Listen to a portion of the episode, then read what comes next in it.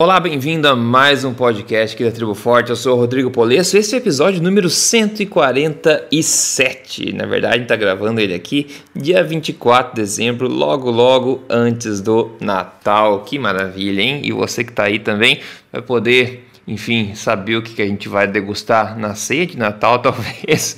Eu não vou ter uma ceia de fato, mas enfim, no final do episódio a gente compartilha um pouco o que, a gente planeja degustar aí na, na próxima refeição, na, na ceia desse dia aí. Mas no mais, o assunto de hoje vai ser ver alguns dados interessantes sobre colesterol, né? Será que ele pode ser uma vantagem ao invés de um problema até? Será? A gente vai ver também os resultados de uma revisão nova que analisou a alimentação de populações isoladas modernas e o que eles comem para serem né, tão em forma e saudáveis? Qual que é o bendito do segredo? A gente vai ver um pouco mais sobre isso também. Doutor Souto, bom dia, bem-vindo a esse podcast. Bom dia, bom dia Rodrigo, bom dia aos ouvintes, Feliz Natal aí para os ouvintes que vão nos ouvir só depois do Natal. É, exato, exatamente. Vai a vale intenção, né? É isso aí. Bom, Pessoal, é o seguinte, teve um, um, grande estudo epidemiológico publicado agora no dia 5 de novembro de né, 2018 no jornal Circulation sobre colesterol.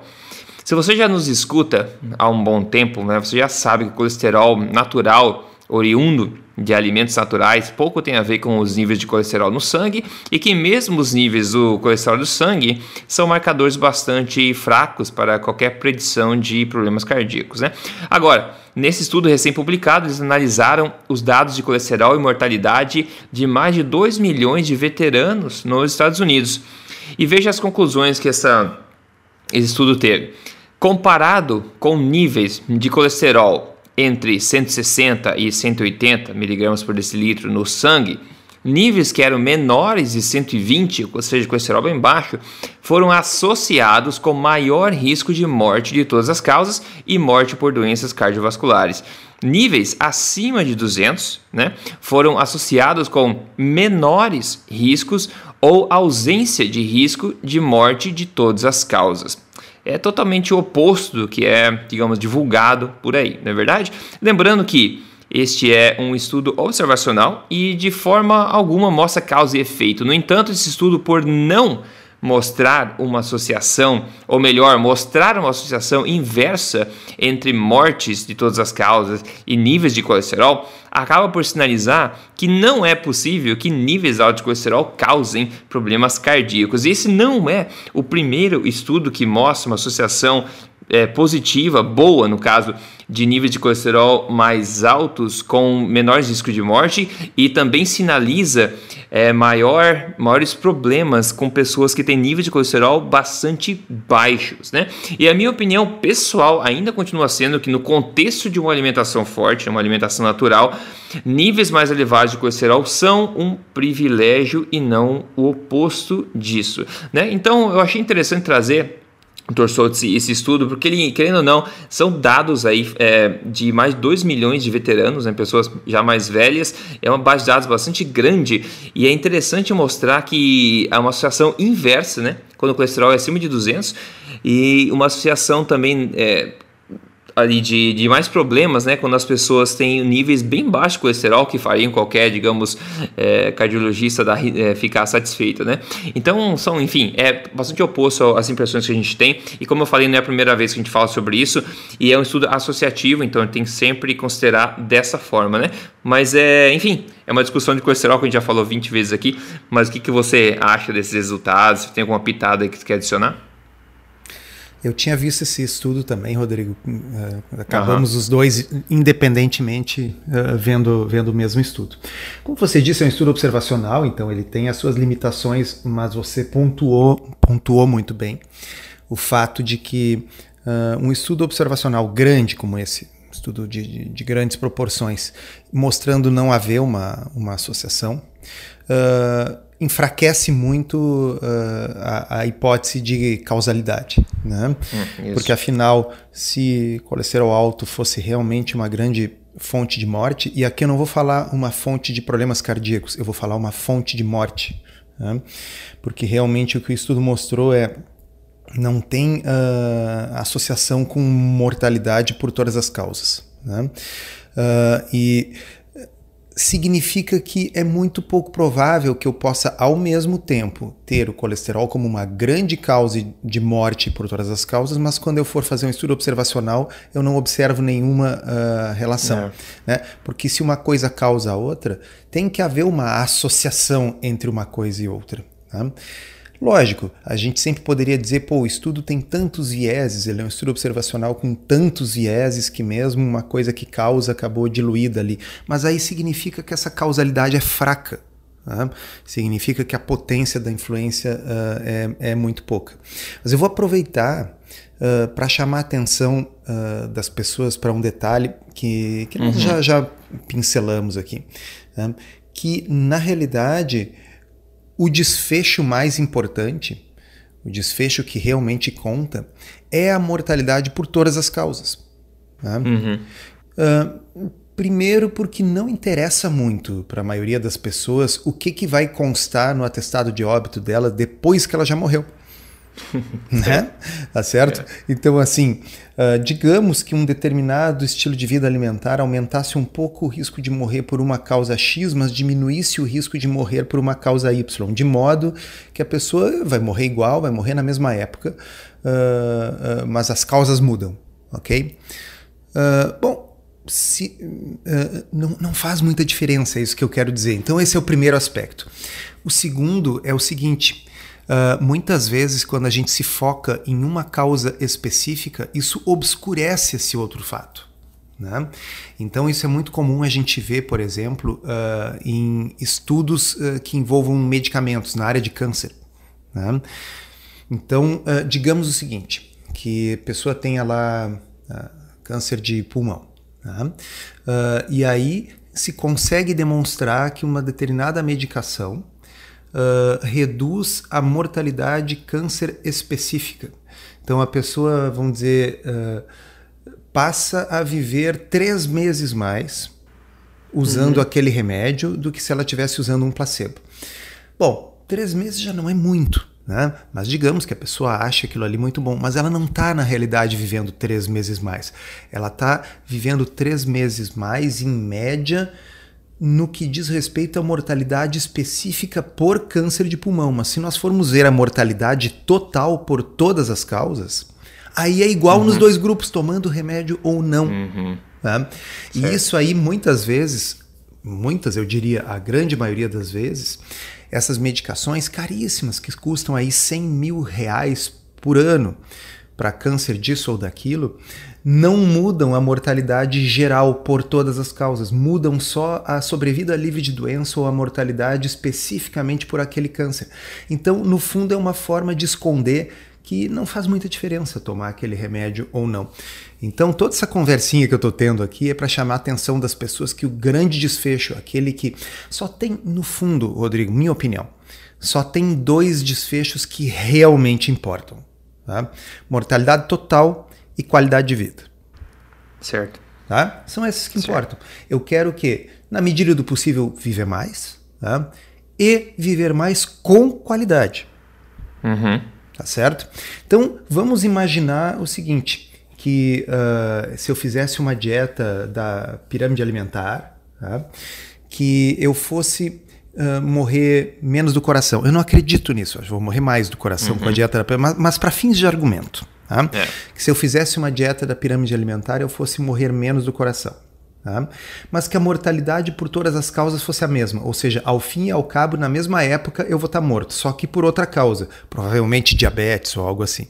Tá? Uh, mas a qualidade de vida na pirâmide vai ser pior, porque eu vou estar mais obeso, eu não vou estar uh, eu vou estar tendo que passar fome para conseguir tentar manter o peso sob controle, eu vou estar com menos massa magra, uh, sabe? Então, uh, não, que, que me adianta morrer menos de uma coisa e morrer mais de outras, de modo que eu vou estar morto na mesma época, na mesma e daqui época, a pouco é. eu vou estar me olhando no espelho e achando que aquela barriga não me pertence. Né? Então, coisas para as pessoas pensarem, né? Fica, fica, fica a dica. Tá? Então, esse é mais um grande estudo observacional.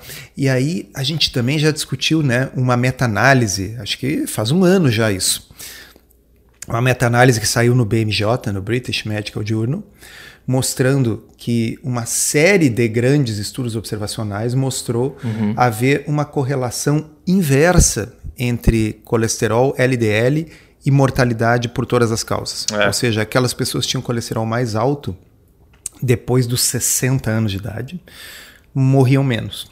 Então, esse estudo que o Polesso trouxe aí para nós não é a exceção. Ele está alinhado com outros, como mostra essa meta-análise aí do, do British. É, é, o problema é que é, os muitos, infelizmente, profissionais aí que estão atuantes não estão alinhados com toda essa nova evidência. Recentemente alguém me mandou no, no Instagram também, uma pessoa disse, ah, comecei a fazer alimentação forte, comecei a fazer não sei o que, perdi um monte de peso, daí fiz meus exames e meu HDL deu muito bom, deu 85 HDL dela, e ela perdeu peso e tudo mais. Só que o LDL dela deu 135. Daí, nesse contexto, o que o médico fez? O médico receitou estatinas para ela, né? Para baixar esse LDL. E ela veio escrever dizendo: Nossa, mas o que, que você acha disso, né? Apesar de tudo que tá de bom que está acontecendo, ele acha que meu colesterol tá alto ainda. E isso acaba amedrontando as pessoas, né? É, e, e, e veja bem, né? 135 de LDL. Um, a soma deu mais de 200, né? O médico deve ter levantado a bandeirinha. Exatamente, né? É, esses dias eu vi alguém aí com, com LDL de cento e tantos lá no consultório, né? Então é óbvio que se a pessoa tem um, desculpa, HDL de cento e tantos, né? Óbvio que se a pessoa tem um HDL tão alto assim, o colesterol total sempre vai dar alto, porque o, o HDL, claro. o bom, digamos assim, ele está contido uhum. dentro do total. Né? E, e, a explicação que eu sempre dou para as pessoas, a gente também já falou aqui no podcast, mas serve para você que está nos ouvindo aí pensar, é a mesma coisa que eu falar de, de peso sem falar em altura. Né? Então, uhum. quando eu digo assim, uh, uma pessoa. Vamos pegar o, o, um exemplo real aqui. Vocês que estão nos ouvindo conhecem o Polesso, já assistiram na Tribo Forte, já viram fotos aí. O Polesso é um cara magro. Ah, mas o Polesso tem 1,90m e poucos. Tá? Então, qual é o seu peso, Rodrigo? Vamos uh, divulgar para o povo. Ele flutua entre 84 e 87 normalmente. Então, se eu só dissesse para você que está nos ouvindo, olha, o sujeito tem 87 quilos, vocês pensariam que ele talvez fosse gordinho? Ou imagina que fosse uma menina de 1,55m de altura com 87 quilos? Pois né? é. Ela, ela estaria obesa? Né? Agora, o polesso, né, que ainda não perdeu massa magra, enquanto, embora não coma uh, carboidratos, né, uh, tem esse peso e é um sujeito magro. Por quê? Porque vocês têm que levar em conta a altura. Tem 1,90m e poucos. Tá? Então, um HDL, uh, ah, um colesterol total de 250, é alto ou baixo? Depende. Depende do uhum. HDL. Então, um peso é. de 80 quilos é alto ou baixo? Depende, depende da altura. Essas coisas são relacionais. A gente tem que ver a relação, tem que ver a proporção.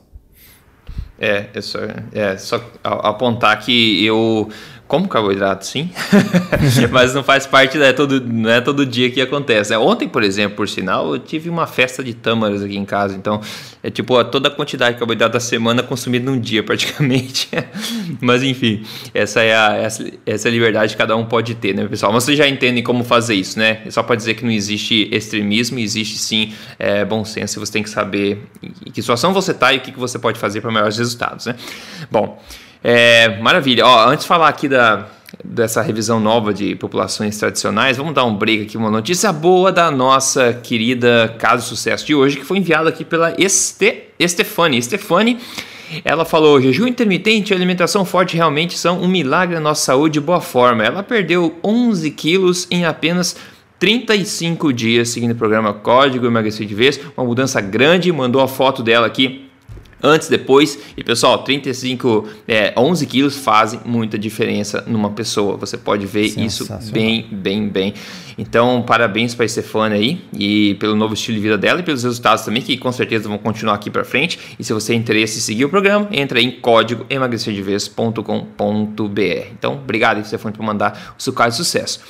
Ó, é, eu vi, tava no, no Twitter, eu vi que o Dr. David Ludwig é, postou sobre essa revisão que saiu, uma nova revisão da, é, da saúde de populações tradicionais modernas, que foi publicada no jornal Obesity agora em dezembro. E ele aponta, né, um outro assunto que a gente já comentou, inclusive, mas é interessante, é a obesidade nessas populações isoladas e tradicionais, mas modernas, né, do, do mundo atual, é bastante baixa. A incidência de obesidade é de menos de 5%, né? Ao passo que no mundo aí está mais de 50% agora, é, em muitos países, né? As doenças metabólicas e cardíacas são raras, isso foi dito também na revisão. E a expectativa de vida se aproxima às das nações industrializadas. Né? O gasto calórico diário dessas pessoas também é parecido com populações de países industrializados. E a alimentação deles não é necessariamente low carb no sentido que varia muito, varia muito, né? E então qual que é o segredo, já que a gente vê todas essas coisas, qual que é o segredo da tanta saúde, tanta boa forma nessas populações, né? E na verdade, essa foi, eh, foi o tema da minha palestra na Tribo Forte 2017, na verdade, esse segredo, né? Como podem populações tradicionais terem alimentações completamente diferentes uma das outras, umas que são altamente, é, são bastante altas em carboidratos, por exemplo, como os Okinawas, né? Também outras muito baixas em carboidratos, muito baixas, e outros desfrutarem, e todos desfrutarem de saúde e boa forma, né? O segredo está no quê? Está na essência, na, no fundamento que eu digo da alimentação forte, que é o que? É limitar ao máximo o consumo de alimentos processados e refinados e basear sua alimentação em comida de verdade e natural. E esse foi o ponto comum também encontrado aí é, nessa revisão que vem mostrar mais uma vez que não existe aí, é, digamos, o segredo, né? O segredo é basicamente voltar a comer da forma que a gente sempre comeu na vida, né, doutor Souto? É mais uma, um estudo que vem mostrar o que a gente já sabe que a gente propaga aqui nos podcasts desde o primeiro episódio. Uh, com certeza. Tem, tem uma expressão que, que tem se popularizado aí no, no Twitter uh, em inglês sobre uh, alimentação e o pessoal coloca species specific diet, né? Quer dizer, aquela dieta que é adequada especificamente para aquela espécie. Né? E então uh, a gente sabe né, que se nós uh, utilizarmos uma dieta que tem uma incompatibilidade evolutiva com determinada espécie, nós podemos provocar doença.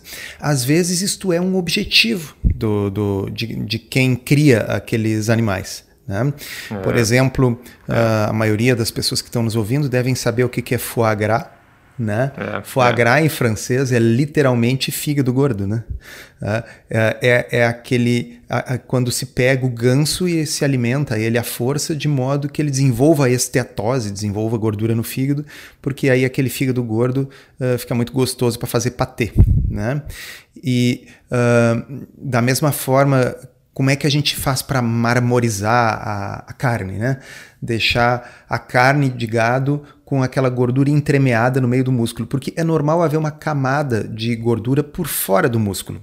Né? Uhum. Mas assim, para ter gordura dentro do músculo, o bicho tem que estar tá com resistência à insulina, assim, ele tem que tá, estar tá meio obeso. Né?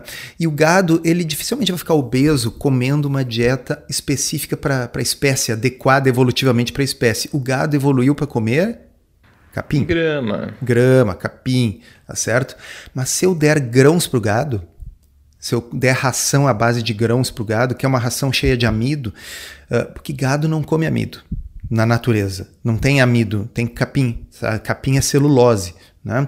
Então ele come aí os, uh, o microbioma do, do, do gado, uh, é, é, vamos dizer, evolutivamente feito para digerir essa celulose e libera ácidos graxos curtos que o gado então absorve aqueles ácidos graxos ele fica bem saudável, vai lá viver a sua vida.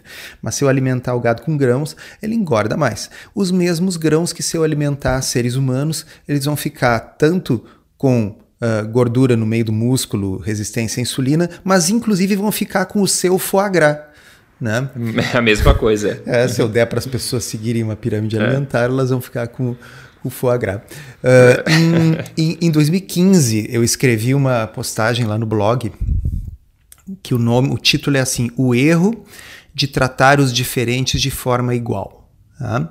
Uh, e o que, que, eu queria dizer uh, com essa postagem é que, na realidade, Uh, dependendo do estado de saúde da pessoa, se a pessoa tem resistência à insulina ou não, se a pessoa está numa situação de saúde ou se ela está numa situação de doença, ela vai ter maior ou menor flexibilidade metabólica.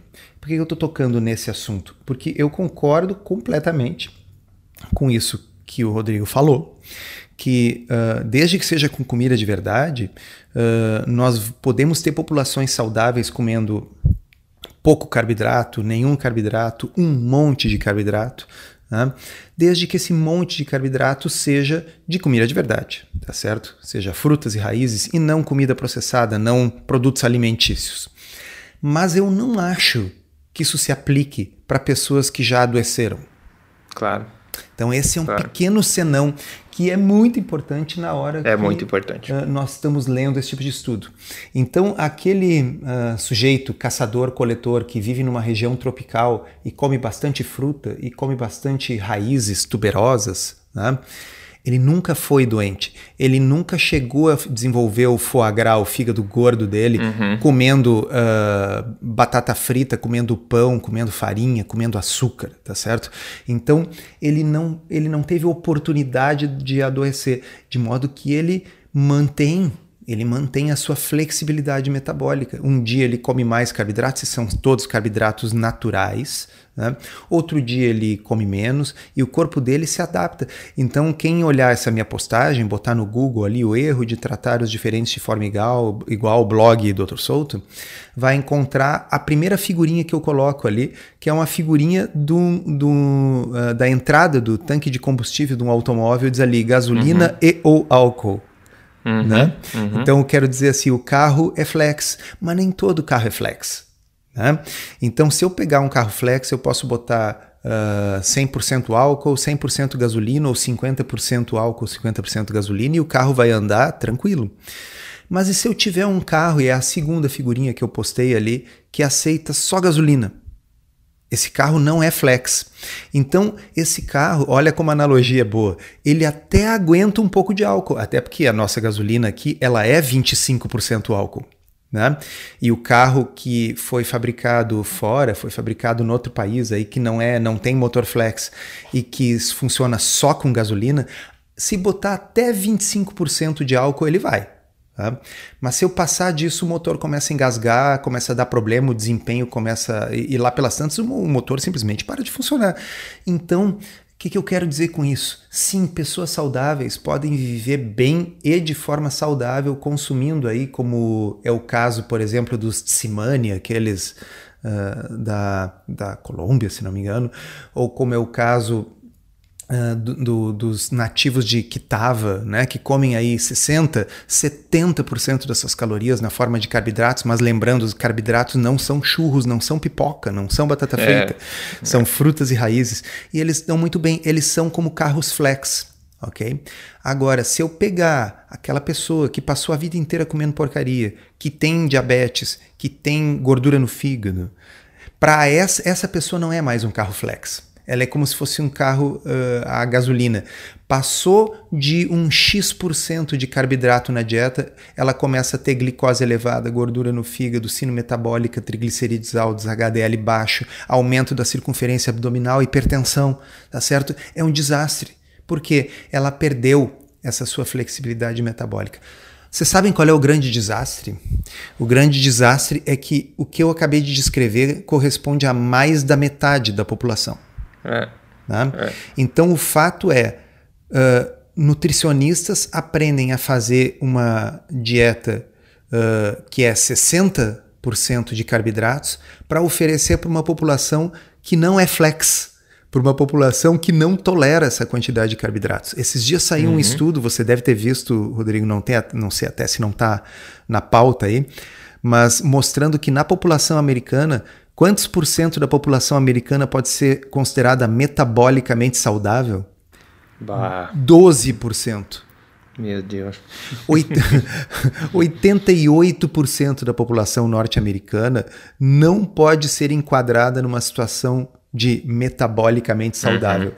Então está é na hora de que as diretrizes contemplem a maioria. A maioria não é saudável. Infelizmente, nós chegamos num ponto, e chegamos provavelmente por causa das diretrizes desatualizadas, em que a maioria das pessoas precisa sim cuidar o excesso de carboidratos na sua dieta, até mesmo de raízes. Né? É, é, com certeza. A maioria das pessoas não pode comer batata como se não houvesse amanhã. Né? Sim, os Tsimane podem. Sim, os Kitavanos podem. Mas os brasileiros e os americanos, provavelmente não. É, provavelmente não. Eu vi. Eu tava vendo uma revista online, não sei o que. Era um cardápio, não sei o que, detox. Quando tem detox no nome, já me dá arrepio, né? Mas eu vi lá, a primeira, é, no café da manhã, era não sei o que detox lá, e, e era. Acho que era. Eu não lembro o que, que era, mas a, o ponto é margarina sem lactose, era sugerido. Margarina sem lactose. Existe Porque a margarina tudo bem, lactose? o problema é a lactose. Pois é, exatamente. Deve ter lá 1%, um, um traço, né? Eu acho que o pessoal se confundiu porque chegou à conclusão que, uh, como tem leite de soja, né? Vai, vai que a soja tem mamas e, e, e produz. Vai que. Produz leite de verdade. Olha, a soja não tem mamas, mas dá mamas, viu? Isso eu vou te dizer. então, vai saber, né? Cada um com seus problemas. Mas veja só, essas coisas estão aí. Então, ainda na, na época de hoje, tem gente sugerindo que você consuma margarina, né, pessoal? É, fique, fique esperto, fique esperto, não cair no conto do vigário aí. Mas olha só, eu falei que é dia 24 hoje, a gente tá gravando isso aqui. E para mim agora é 1h20 da tarde. Eu vou compartilhar que eu vou, que eu, que eu vou comer na próxima refeição, que é almoço. Eu vou comer jejum na próxima refeição, não comer nada. Hoje eu falei só a janta é, de segunda-feira. Ontem eu falei, ontem eu comi bastante tâmaras à noite, que é uma coisa que eu adoro. E estando aqui no, tô em Dubai agora, no deserto, o tâmara é um, é um a thing, né? Fala, it's a thing here. é uma coisa. Então tem de todos os tipos, tem recheado, sem recheio, grande, pequena. É um negócio legal, então tem que aproveitar. Então hoje eu dou uma folga pro corpo e vou fazer só a janta, que eu vou pegar um frango assado no mercado e degustar isso com um, um vinhozinho aqui para relaxar nessa, nesse dia antes do Natal. Doutor Souto, conta aí pra gente o que, que você vai estar é, tá planejando aí é, degustar. Então, olha só, eu tenho uma mãe low carb. Né? Uhum. E assim, é, minha mãe tem 83 anos, mas uhum. segue, segue na linha. Uh, e aí, uh, se for como o Natal passado, é uma ceia de fazer inveja né? e toda comida de verdade low carb. Tá? Então, uh, coisas que eu me lembro do Natal passado. Tinha um arroz à grega que não era arroz, era arroz de couve-flor. Tá? Uhum. Mas tinha então todas aquelas coisinhas coloridas que tem no, no, no arroz à grega. Uma delícia. Tá? Tinha lombinho de porco, tinha uh, peru, tá? uh, tinha umas tortas low carb uh, que a gente encomenda aí de um fornecedor aqui em Porto Alegre. Ah, então tinha uh, cheesecake de frutas vermelhas, tinha. Meu Deus. É, uma, uma, uma, torta de chocolate com um toquezinho de café. É tudo, né? Não adianta o pessoal mandar a pergunta, é, qual é a receita? Eu não sei, pessoal, comprei pronto, mas é, eu sei é. a pessoa que faz. E uma época, quando eu estava utilizando o sensor de glicose contínuo, eu experimentei e o negócio não muda a glicemia. Leva farinha de amêndoas, leva cacau 100%. No caso da cheesecake lá, obviamente, o queijo da cheesecake, ricota, enfim, é sem amido, né? E uh, as coisas usam xilitol para os doces e tal. Então é uma bela de uma ceia bonita para os olhos, gostosa de comer. Uh, e, uh, e, obviamente isto não significa que a pessoa não possa fazer uma exceção lá e no Natal comer o que bem entender. Né?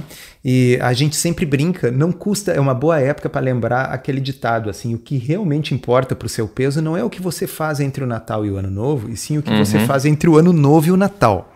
É, né? é o que você faz a maior parte do tempo. Mas eu ainda acrescentaria o seguinte: mesmo que você coma qualquer coisa, porcaria mesmo, porque é festa, no Natal e no Ano Novo, o Natal e o Ano Novo tem uma semana entre eles. Entendeu? Não é, não é como aquelas Saturnálias que tinha em Roma, que eram mais ou menos da mesma época, que o troço levava, sei lá, cinco dias, uma semana de uhum. festa contínua.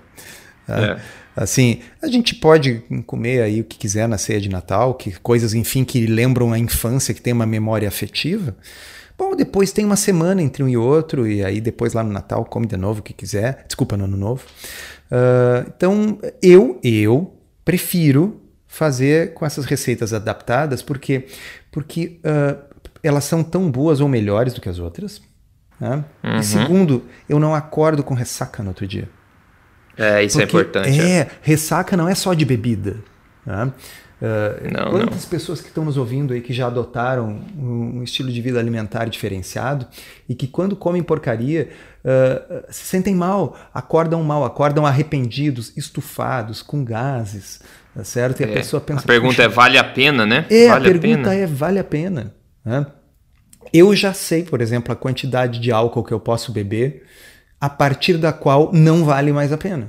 Né? Se eu passar daquela quantidade, no dia seguinte eu Duas acordo garrafas. com dor de cabeça, acordo mal. Não, é menos. e penso assim, puxa, para quê, né? Não precisa. E cada um de nós que está nos ouvindo conhece essa experiência. Né? Sim, na hora é, engraçado, o cara tá, né, uh, uh, enfim, alcoolizado ali, mas depois é ruim a experiência. Então, bom, a gente aprende a ter moderação para que o dia seguinte não seja de arrependimento. Eu acho que isso vale para comida também. Uhum. Vale, vale. É. É, exatamente. E não, não tem que ficar se martirizando e pensando em realmente como é que eu posso ter uma ceia saudável necessariamente. Tem que se martirizar e pensar como é que você vai ter né, o resto dos seus dias, um estilo de vida que você possa se manter e te dar a liberdade de chutar o pau da barraca nessas datas se você bem entender. Porque é, vai aproveitar, você vai comer uma, fora, não sabe, uma né? Uma comparação uh, que, que eu gosto sempre de fazer, eu gosto de tirar a analogia do mundo da, da alimentação, porque na alimentação a gente tem uma tendência a pensar bobagem, né? Então, assim, pensa no, no mundo do exercício. Imagina que você faça regularmente atividade física, tá? mas aí você tirou umas férias e vai ficar uma semana que naquela semana você não vai fazer atividade física. Tá? Bom, tá bem, Entendeu? O problema não é a semana que você não faz atividade física, é, é as outras 51 semanas do ano. É. Né? Exato, exato, e, exato. Então, aquilo que, que for uma exceção, não tem problema. E eu queria aproveitar para fazer uma propagandinha para vocês, que na Associação Brasileira Low Carb, na BLC, tá? então ablc.org.br, no Instagram, ablc.org.br, nessa semana para quem é sócio contribuinte lá, tinha um cardápio inteiro de Natal. Uhum. Né? Então, bom, quem vai nos ouvir provavelmente vai ouvir depois do Natal, mas talvez antes do Ano Novo. Tá? E uh, tem ali então cardápio de fim de ano e tal. Então é uma das. Embora a, a, a ideia da associação, vocês já sabem, é, é ser uma coisa de contribuição voluntária para levar adiante a causa low carb, então não é necessariamente uma troca, mas é um presente, vamos dizer assim, que a BLC oferece para aqueles que estão ajudando a BLC a tocar esse projeto para frente. Então tem lá aí uma, um, um cardápiozinho especial de fim de ano. Não, maravilha. É isso aí. E siga a gente no Instagram lá, pessoal. Chega lá no arroba jcsolto e arroba tudo junto. E se você quer essas receitas de Natal, se você quer mais de 500 receitas também, você pode contar com a Tribo Forte para você ter bebida, sobremesa, almoço, o que você quiser. Entra em triboforte.com.br. O ponto é, não falta, não falta lugar para você obter informação e construir o estilo de vida que vai te levar a ser saudável e em forma por muito tempo. Então, só não, só existem desculpas desculpas. Agora vamos em frente, quebre todas elas e construa esse ano novo aí como ele deve ser para você, né? Então eu espero que você tenha tido uma ceia legal, porque esse episódio vai ao ar depois e que essas dicas sejam úteis de qualquer forma. Maravilha. Então é isso aí, doutor Souto. Se fala no próximo episódio. Um grande abraço a todo mundo. Até mais. Até lá. Feliz Natal. Um abraço. Até a próxima.